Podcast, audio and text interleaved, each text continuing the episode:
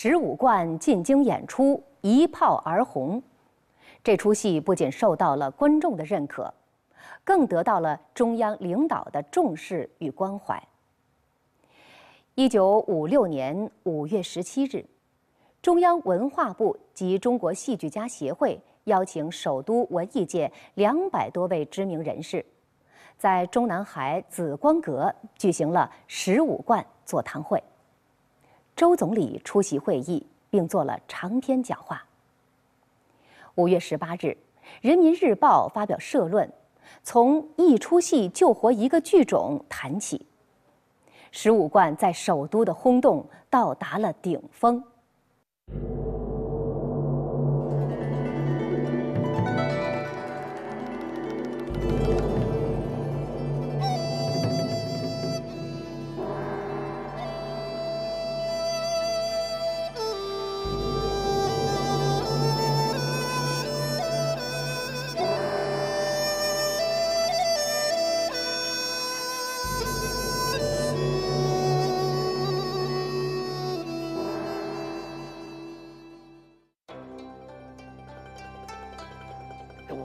师肖振华老先生，他也是经历了这个京剧的历史的一个三分四分之三的时间呢。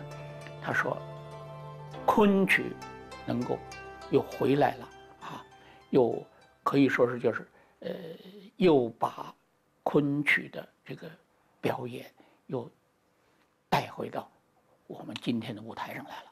但是犹如从空而降啊！他说的这个很非常受感动。国风进京第一轮在北京演了四十七场，这四十七场，如果你看他的变化是越演到后面他就越红，越演到后面戏精就越高。嗯，最初其实浙江省委呃黄岩只是想为了帮国风渡过难关，所以呢才让陈进去帮他改这个戏，没想到这个戏到最后成为一个呃特别重要的一个具有代表性的一个剧目，甚至有呃一出戏救活了一个剧种的说法。五月十七号在中南海紫光阁举行了十五万的座谈会。这个从上午九点一直到下午的三点开这个会，那这里头有个故事，就是九点钟他们去开会，这个传字辈的老先生们一看都八点了，怎么还不走？他们早上天不亮就起来，都准备好那儿等着了，都急死了，这再不走来不及了，就窜出去了，跑出去了，跑出来，他们刚走，接他们车来了，说人呢？说走了。你走，你进得去中南海吗？再去找他们，在马路上找他们，还好，就是，嗯，广河到那个，呃，到到中南海那个那个路还是不是很远，在马路上找他们一圈，看几个人呢，一看就看出来是他们就在那儿走着呢，把他们接进去了。还好，爸爸说还好没迟到，就是那种那种心情。那么，这样以后呢，就在《人民日报》发表了社论，一出戏救活一个剧种。五月十，五六年五月十八号，所以说这五月十八号对昆曲来说是一个难忘的日子。联合国二零零一年五月十八号把昆曲作为联合国命名为非物质遗人类口头非物质遗产的代表作，也是五月十八号。虽然是个巧遇，但是我认为这个日子是真是是昆曲难忘的一天。在召开十五贯座谈会和《人民日报》发表社论的前后，田汉、夏衍、梅兰芳、欧阳予倩、张庚、阿甲、白云生、戴不凡等文艺界人士，都在报纸刊物上发表过相关的评论文章。周传英和王传松也分别撰文讲述十五贯的改编和人物塑造历程。通过纸媒的连续宣传，十五贯的影响传播得更远了。在北京啊，呃，满城真看十五贯，就那样的，就《人民日报》又发表社论，这样的，在全国兴起，到一个地方，各个剧团都来学十五贯。这个人民日报的啥人这个作用那个惊惊人。为什么呢？因为他在北京城的演出，对吧？满人正说十五馆，那个是民，那是个北京的民间的影响，啊，那全国的影响还没有呢。他只是在北京，大家看戏看得很热闹，呃，那个影响主要是靠人民日报的杀人。人民日报杀人嘛，他不但是全国的人都看到了，连电视界都晓得了，这个影响还了。呃，我们也在叫媒体啊。哎，对不对？你好比你唱得好，你在上海唱得好，哪个知道你唱得好？如果说是什么《人民日报》跟你一宣传，这还了得？《人民日报》发表了社论，哎，毛主席连看了两次，呃，周总理们看了三次，开了几次座谈会以后，回来他们再到上海演，那下面的观众就非常多了，哎，那当然是很高兴的事情，哎，所以这个呢，对我们这个。这个起到的这个对振兴昆曲的这个鼓舞力量是很大的，虽然我们那时候还是学生。爸爸说啊，从前人们把人家是把看做唱演戏的人作为戏子，极看不起的一个职业。那么今天毛泽东、毛主席、周恩来称呼我们为老师，你说我们是在党的关怀下。活过来的昆曲人，是党和国家救活了昆曲，不是我们救活，不是我们一个剧种救活了昆曲，我们的人都是党救活的，实际上是国家，是领导，是新社会救活了昆曲，对吧？这个呃。国家出这个社论，一个戏救活了一个剧种。还有我们前头说那个，实际上爸爸就说，他觉得是国家和党救活了昆曲，救活了昆曲人。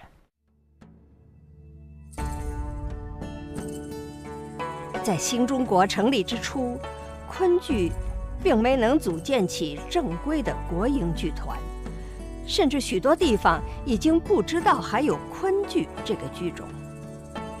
通过十五贯的轰动，使昆剧重新回到了新中国戏曲的百茶园之中，重新得到了人们的关注和重视。周总理在关于十五贯的两次讲话中，把昆曲比作兰花。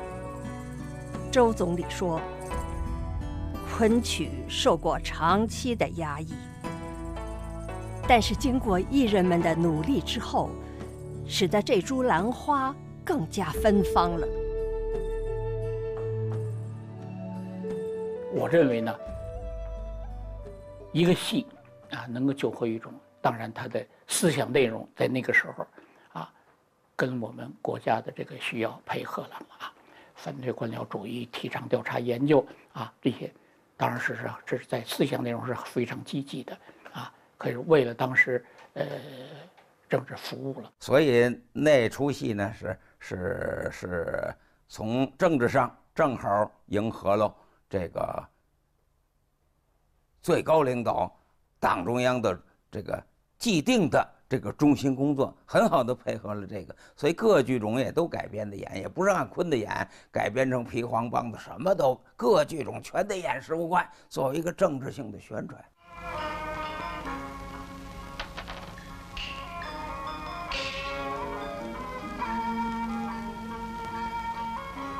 咦，怎么有一脉铜器？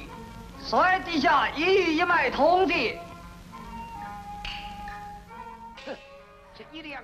十五贯虽然讲述的是历史上的断案故事，但是在上世纪五十年代中期，它的主题恰好与政治思想工作的重心相符合。在宣传推动十五贯的过程中。矿中秉公断案、刚正不阿、明察秋毫的形象受到了大力的保养。一时之间，浙江昆苏剧团收到大量的邀约，奔赴全国各地演出十五贯，受到观众们的热烈欢迎。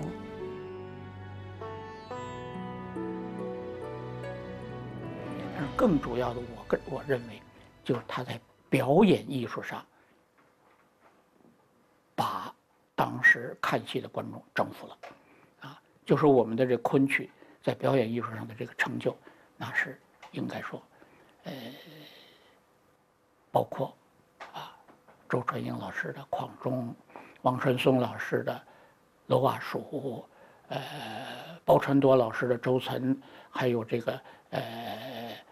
周传正老师的《油葫芦》，再有呢就是诸葛亮老师的《郭玉芝》，呃，龚祥甫老师的《熊原来》，这些个老艺术家，他们的这个在舞台上的这个表演艺术啊展现，把这个戏的思想内容立体化了，拖出来了，征服了观众，打动了观众。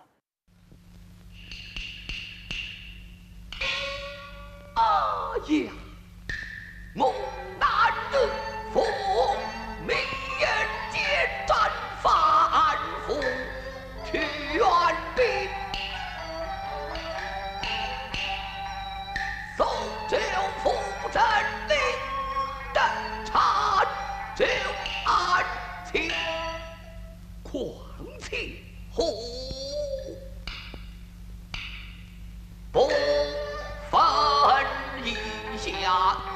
正好为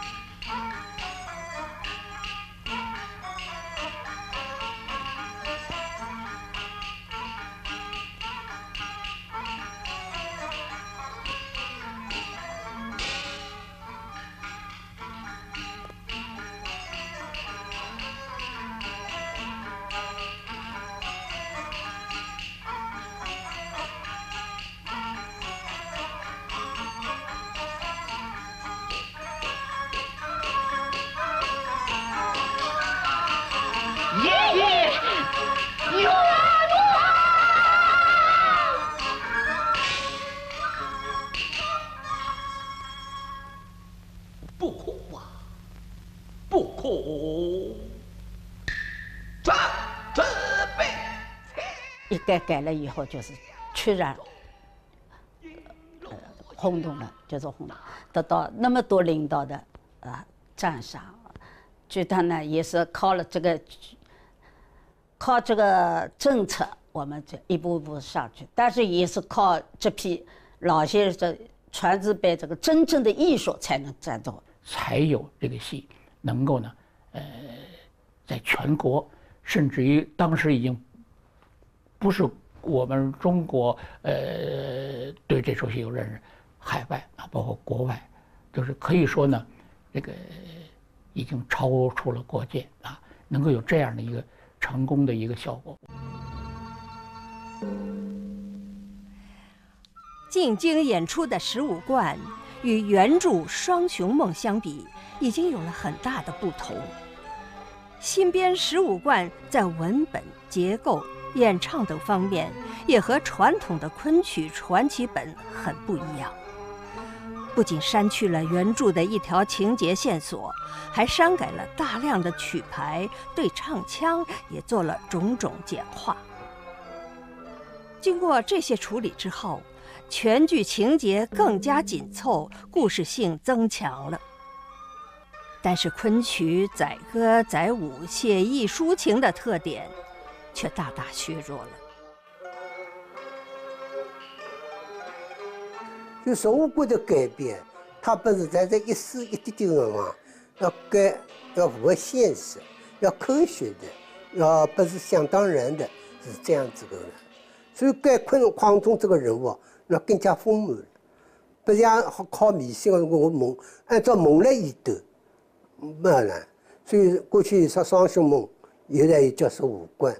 所以，所以，所以，十五观的产生，它几种因素，一个政治当时的环境一种因素，昆曲的本质，底后一个门，演员的表演一种啊因素，这几组因素不可以否定哪一个因素，啊，不可能否定哪一个因素，都有它起到一定的因素。至于十五贯在艺术上呢，如果我们今天看很客观的看，包括他的改编者曾经自己也都很坦白的，呃，也都很客观、很冷静，嗯，他也知道十五贯从艺术上来看，其实是有很多可以推敲的地方。当然，现在学术家也有讨论，有讨论，就是说什么呢？在艺术上呢，其实他还有好多地方啊，就是说不够啊，要值得推敲，值得推敲。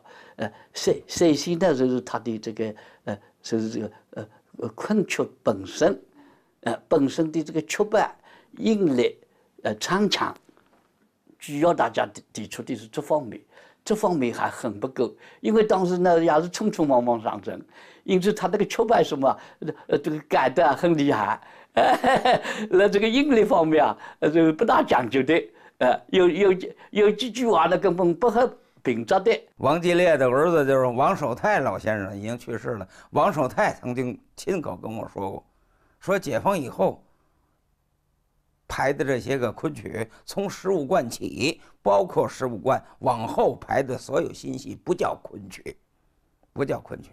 哎，他点名了，把十五贯划在不是昆曲里头，当然很苛刻，是吧？这观点很苛刻。哎，但是。一家之言吧，但是当时呢，为什么他呃能给呃大家都都喜欢呢？哎，他这个表演好啊！你像周杰伦跟王占星的表演，现在哪个人能超得过他？特别是王占星那个楼阿曲，这个楼阿曲，这个楼阿曲，现在哪个人都有表演不够这个王占星，他讲。呃，当然周杰伦嘛，因为嗓子不好，他本来就是就不这个唱唱的声音不好，所以那个十五贯里个唱的就特别少，特别少，特别少，所以你这那还是有好多不足之处。老兄，你称这个事是相分什么事呢？哦，官司。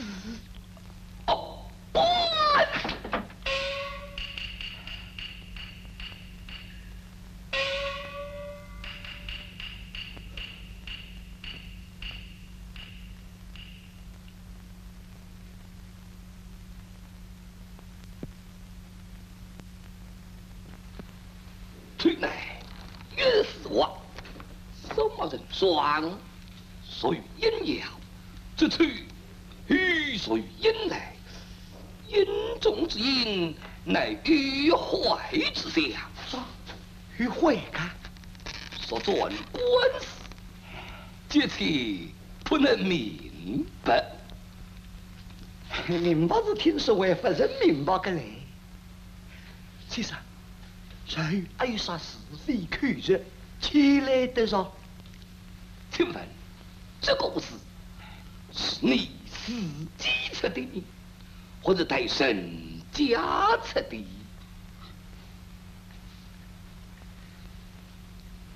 啊，我是带别人吃的，代吃。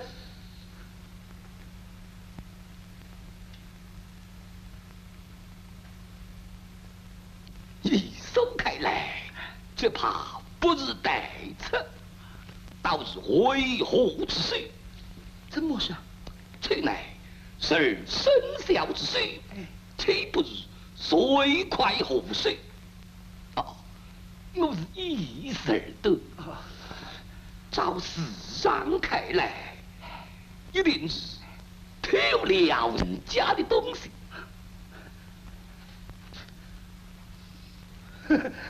先生，你是江湖爸爸，我不是东山道道，自己人。你这套江湖诀用不着，用不着这套江湖诀。什么人家偷东西，你都吃得出来的呀？哎，你听我讲，老崔属于偷窃，所以我才这样顿法。对，哎对，哎对对对对，老崔啊，喜欢偷东，莫西。哎，有道理，有道理，有道理，有道理，有道理。十五贯的走红有着多重的历史原因。它与当时政治思想工作的契合，为剧目带来了广泛宣传和演出的机遇。周传英、王传松、朱国良、龚祥福等老艺人的精湛表演，赢得了广大观众的青睐。同时，这出公案戏的轰动，也使建国初期受到抑制的传统清官戏得到了复苏的机会。外遇一生，哪家人家可是心意啊？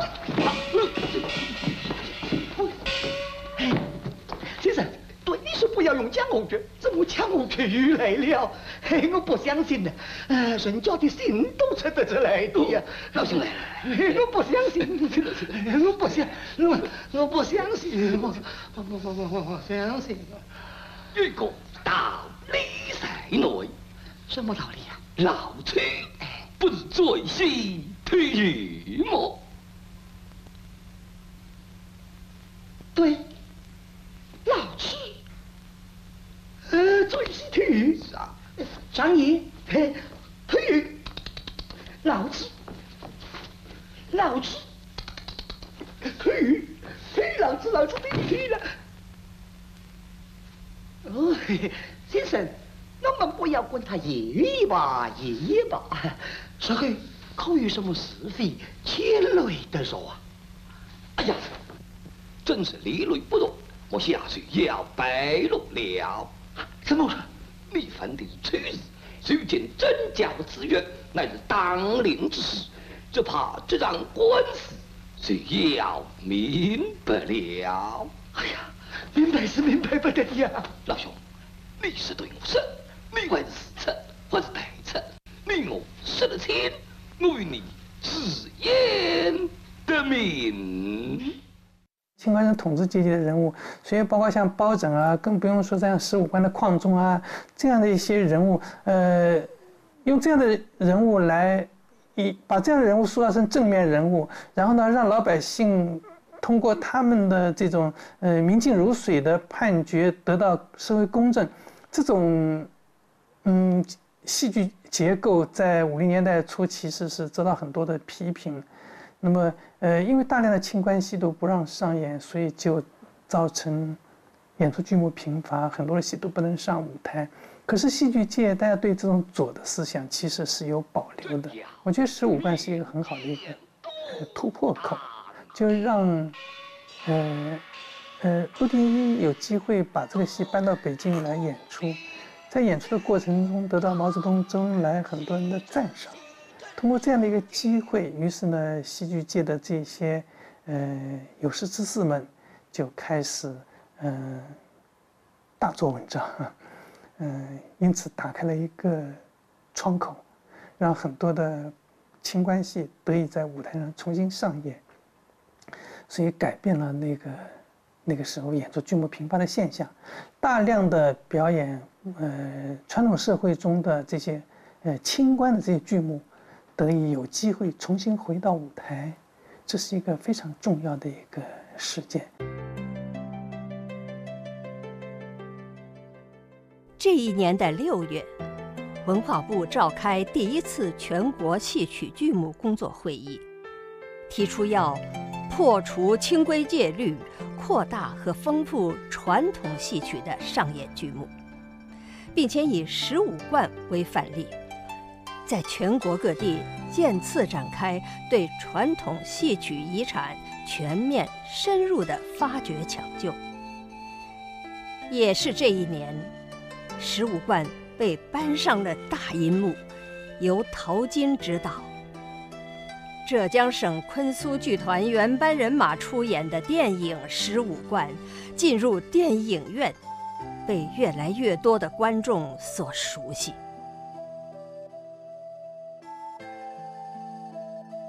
就是五六年的时候，领导问说：“周老师，你们是要出国呢，还是要拍电影？”他说：“出国出去以后，当然待遇好，各方面，但是。”他说：“出去回来就完了嘛。但我同意让周信芳他们出国，我呢就拍电影。拍了电影以后，就把那个十五贯的戏就留下来。后来十五贯拍电影呢，今天我可透露着是。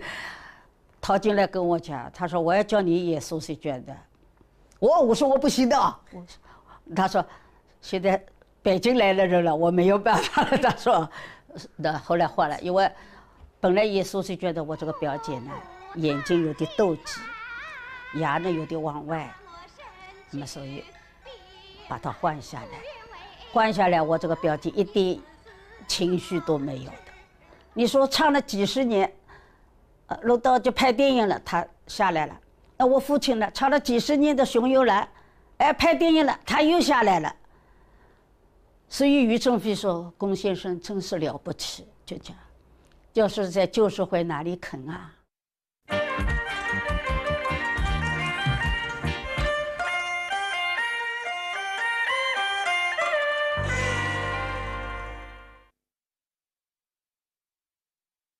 在十五贯电影的拍摄过程中，华传浩、薛传刚等传字辈艺人也加入了进来。